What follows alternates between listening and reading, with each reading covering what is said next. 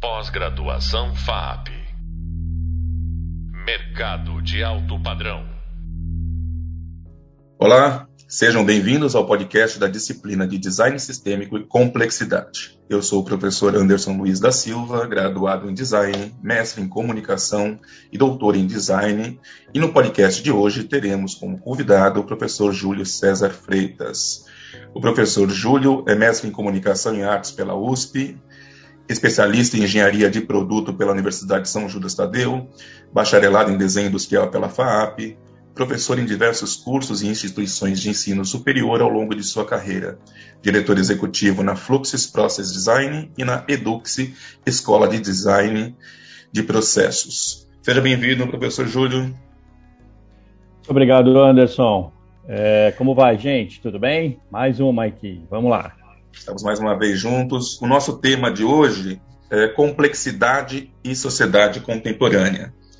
É, e como de costume, né, deixo aqui alguns minutinhos iniciais para sua fala introdutória sobre o tema e depois a gente vai é, batendo um papo e avançando nessas questões. Bacana.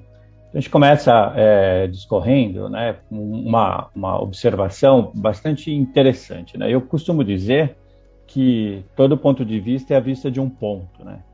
E o ponto que a gente está é, coloca né, a, a, os profissionais de design, de criação, é, numa, numa posição onde o nosso ponto de vista hoje sobre a sociedade é, é necessariamente a, a, complexidade que tem norteado né, as nossas ações e, em alguns casos, até as nossas reflexões sobre o passado e também uma ideia de projeção de futuro. Né? O que é muito importante, eu penso, é pontuar que a complexidade é, que desde os primórdios né, faz, é, coexiste né, com a gente, ela hoje meio que assumiu né, o protagonismo da nossa leitura, da nossa compreensão e das nossas ações sobre todas as coisas. Né?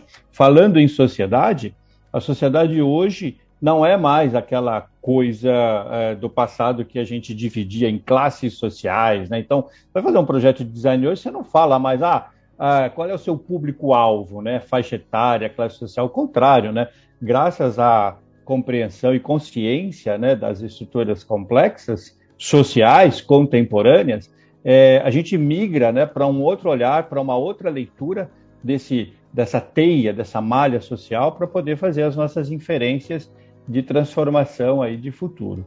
Acho que essa é uma boa introdução para a gente iniciar nossa conversa, não, Anderson? É sim, Julião. É muito bacana. É, eu acho que vale a pena aqui a gente compartilhar com os nossos ouvintes, né, é, que apesar de termos formação em design, tanto eu quanto o professor Júlio, é, nós temos é, campos né, ou caminhos diferentes aí de construção e é por isso que estamos os dois aqui, não para falar da mesma coisa, mas para poder somar esforços em cima da compreensão de temas é, tão importantes para a gente. Então, o professor Júlio tem uma formação que tange mais pela ciência do design, enquanto eu tenho uma formação que tange mais pela sociologia do design. E partindo desse ponto inicial, eu trago aqui uma, uma questão que foi formulada por mim na, na tese de doutorado, né, que trabalha o pensamento complexo tá, da seguinte forma: eu acho que o nosso primeiro contato com as coisas do mundo, e quando eu cito coisas do mundo, se referem a todas as coisas, né, é, se dá para a leitura dessa coisa. Né? Então, o nosso primeiro contato é a captação, a leitura dessas coisas do mundo. E eu trabalho essa leitura do mundo é, em quatro dimensões. Né? A primeira dimensão é a dimensão do texto, ou seja, aquilo que é mais imediato, né? aquilo que nos chega de forma muito mais fácil. E, naturalmente, que a partir que chega né, aos nossos corpos, é, se mistura tudo aquilo que já somos. Né? Mas o texto é sempre aquela camada mais imediata.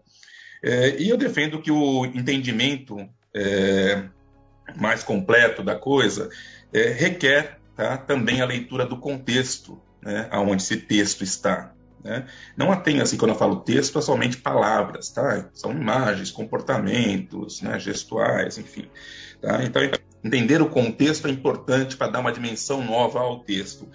O terceiro elemento é o pretexto, né? Por que, que aquilo está ali, né? Como aquilo, por que, que qual é o propósito daquilo tudo? Então, quando a gente compreende o texto, que é o elemento imediato, né, analisa o contexto, entende o pretexto, né, estamos quase né, é, satisfeitos de elementos importantes para pensar a coisa.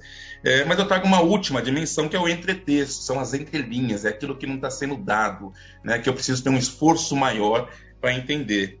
É, então, dentro da, da, minha, da minha visão, de um piano, uma síntese né, desse pensamento complexo, eu trabalho sempre a leitura do mundo nessas quatro dimensões: texto, contexto, pretexto e entretexto. Professor Júlio, é, isso é factível? Você acha que está de acordo com o que a gente está conversando? Essa é a maravilha de uma complementação né, de, de olhares né, sobre a mesma coisa. É, e de pontos né, é, relativamente diferentes. Né? É, isso enriquece muito não só o debate, mas também o, o processo de aprendizagem. Do ponto de vista da, do design como, como ciência, né, a, a gente usa efetivamente né, uh, as quatro dimensões, mas não necessariamente na mesma ordem. Uh, o que não desqualifica a ordem anterior, ao contrário, né, só valida. Né, o que muda um pouquinho é a, a, a, é a chegada de cada uma delas. A gente sempre parte de um pretexto. Né? No, no design, do ponto de vista da ciência, tem que haver uma, uma razão de existência daquilo que está ainda né, numa esfera de projeto. Então, o nosso ponto de partida é sempre o pretexto. Né? É, a partir do pretexto, a gente precisa validar um contexto, porque eu não vou colocar no mundo uma coisa que é, vai ficar completamente à deriva de todas as outras coisas. Então, precisa ser contextualizado. A partir daí, haverá a possibilidade da compreensão pela nossa atribuição de significado de um texto. Né? E aí, esse texto ele é sempre uma relação, do ponto de vista do, do design como ciência, uma relação de atribuição de valor. No pretexto e no contexto, eu, designer, elaboro, proponho e sugiro o valor. No texto, é o meu usuário que vai interpretar e atribuir eventualmente o mesmo valor. Quanto mais distante estiver o valor planejado do valor percebido, maior dificuldade é, de é, elaboração barra compreensão desse texto. E se o texto não for bem compreendido, dificilmente haverá espaço para um entretexto. Eu diria, inclusive, que eh, no design como ciência, a motivação primordial é levar para a sociedade o conteúdo dos entretextos. E aí o nosso percurso, como eu disse no início, passa pelo pretexto, né, contextualizado, para gerar uma percepção e atribuição de valor no texto, mas na verdade o que a gente queria mesmo era botar no mundo o nosso entretexto, viu, Anderson? Muito bem, Júlia. E não teve melhor complementação é, que essa sua, porque veja bem, é, o meu olhar é, foi para uma leitura do mundo, né? O seu olhar foi para uma escrita do mundo, né? E que são coisas que se, se, se complementam, né? Se estabelecem em determinado momento juntas, né? Então o designer ele está escrevendo o mundo, né? E os usuários daquilo que foi escrito pelo design estão lendo esse mundo. Então as duas coisas, as duas visões se complementam e tem muito a ver com aquilo que eu falei no início, né? É, de ser um cientista do design, um sociólogo do design dentro das suas acepções restritas que os termos permitem. Muito bem, Júlio. É, então, ainda falando de complexidade de sociedade contemporânea, tem três dimensões aqui para tratar é, nesse nosso bate-papo. A primeira dimensão é a dimensão da cultura, a segunda dimensão da economia e a terceira do ordenamento jurídico. Bom, é, tanto a cultura como a economia, né, elas se estabeleceram, principalmente ao longo do século XX, dentro de uma égide da globalização. É, ou seja, é, tudo que a gente faz, ou pelo menos quase tudo que se faz, né, no campo cultural, né, e eu entendo aqui aquilo que a gente recebe, aquilo que a gente entrega, e no campo econômico, tá, aquilo que a gente consome, aquilo que a gente produz, tá, e vale dizer que o termo economia ele tem uma, na sua etimologia, na palavra grega oikos, né, que significa ordenamento, ordem da casa, né, é, passou a ser globalizado. Né? As ferramentas informáticas permitiram muito essa troca, né? e essa troca implica aí numa, num, num, processo de compartilhamento né, e absorção e criando uma coisa nova, uma dimensão cultural nova, uma dimensão econômica talvez também nova. Bom, voltando para o espectro cultural, tá?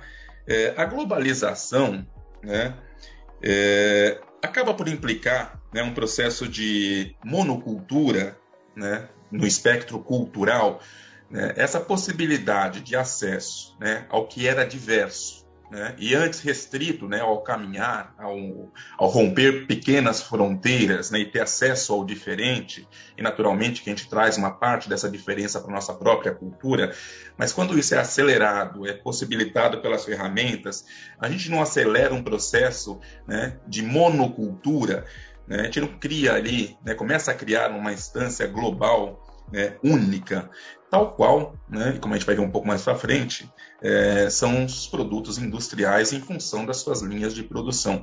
É, o que você acha, Júlio?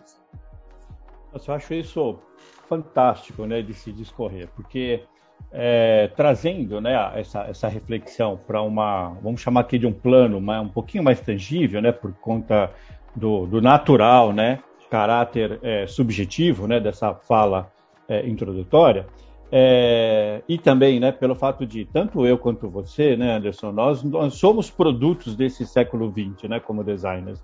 É, a minha formação foi lá nos anos 80 barra 90, é, e de muitos dos nossos contemporâneos também foi por esse, esse momento onde a, a globalização, de um certo modo, no Brasil, meio que aterrizou por aquele momento, né? Então, é, mudança de é, é, modelo né, é, de gestão política do país, a, a, o flerte com a abertura de mercado, enfim, pós 20 anos né, de um mercado fechado, é, aí a gente começou a, a, respirar um pouco desse, desse ar né, da globalização que já existia no resto do mundo, não ainda no Brasil por conta né, de um mercado fechado. E, enfim, tanto eu quanto você e os nossos contemporâneos somos produtos dele. O que, que eu posso trazer de experiência vivida nesses dois contextos, tanto da cultura quanto da economia? Eu, eu vivi, Anderson, a chegada, por exemplo, né, falando de design, e aí o design como objeto mesmo, é, a chegada da, da, da febre da, das uh, certificações ISO. Né?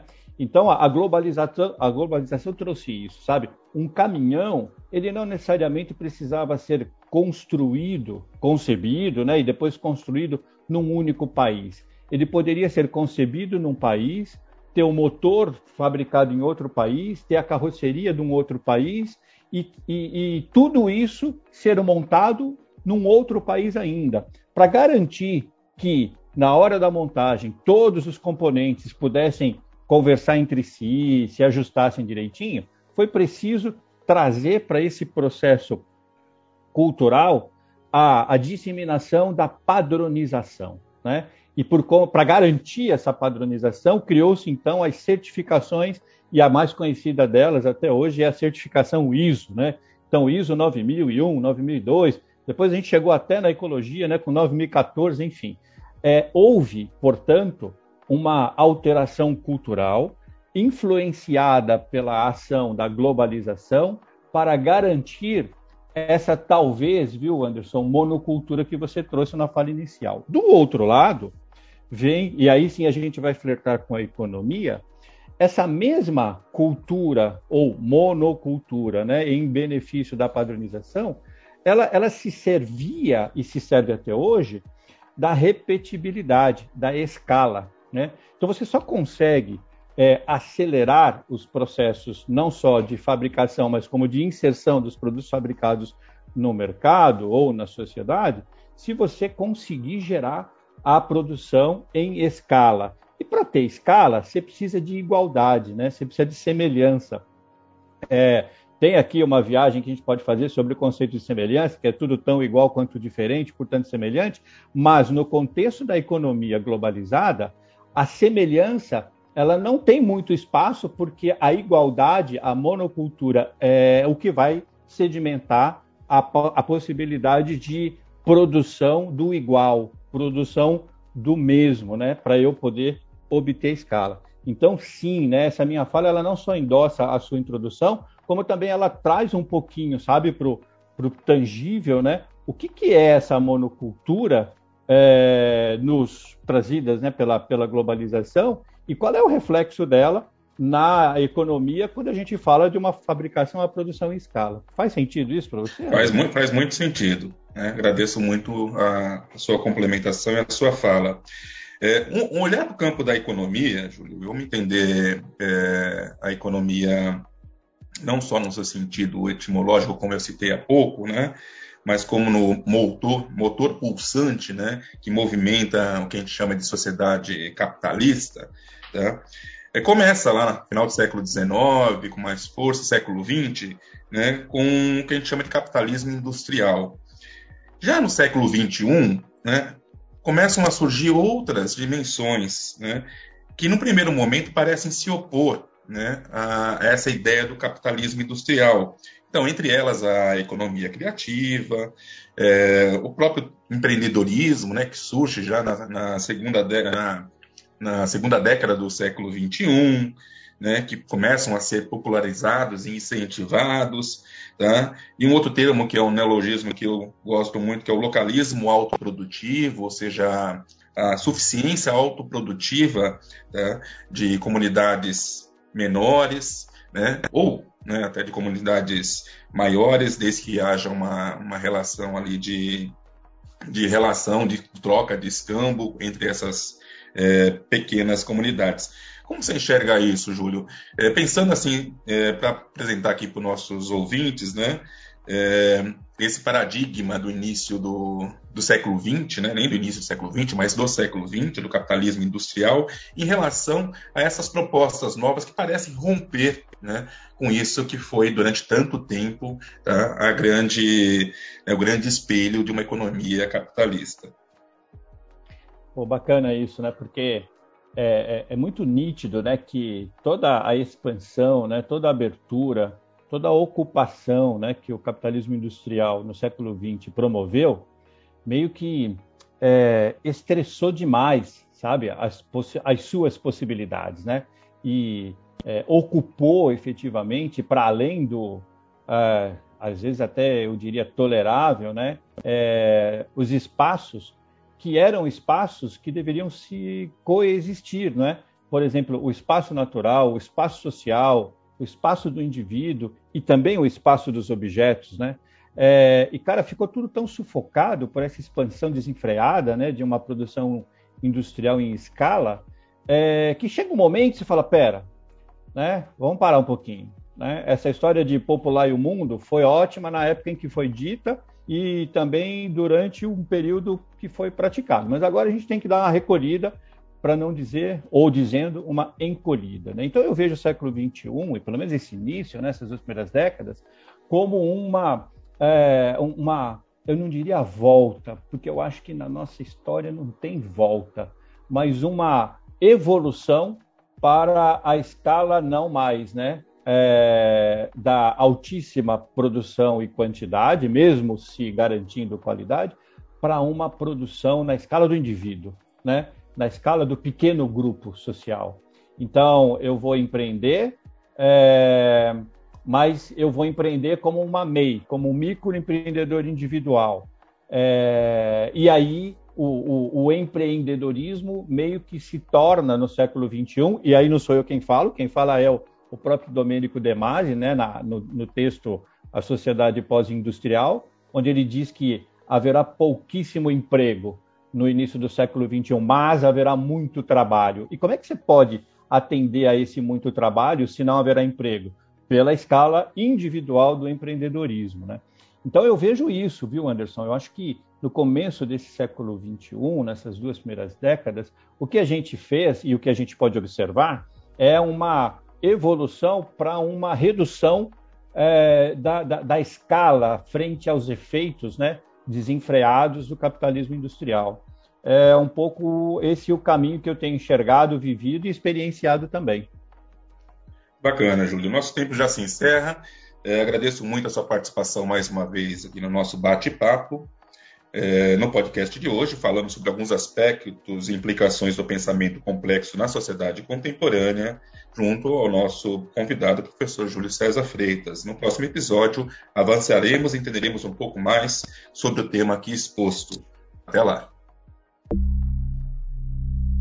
Pós-graduação FAP Mercado de alto padrão.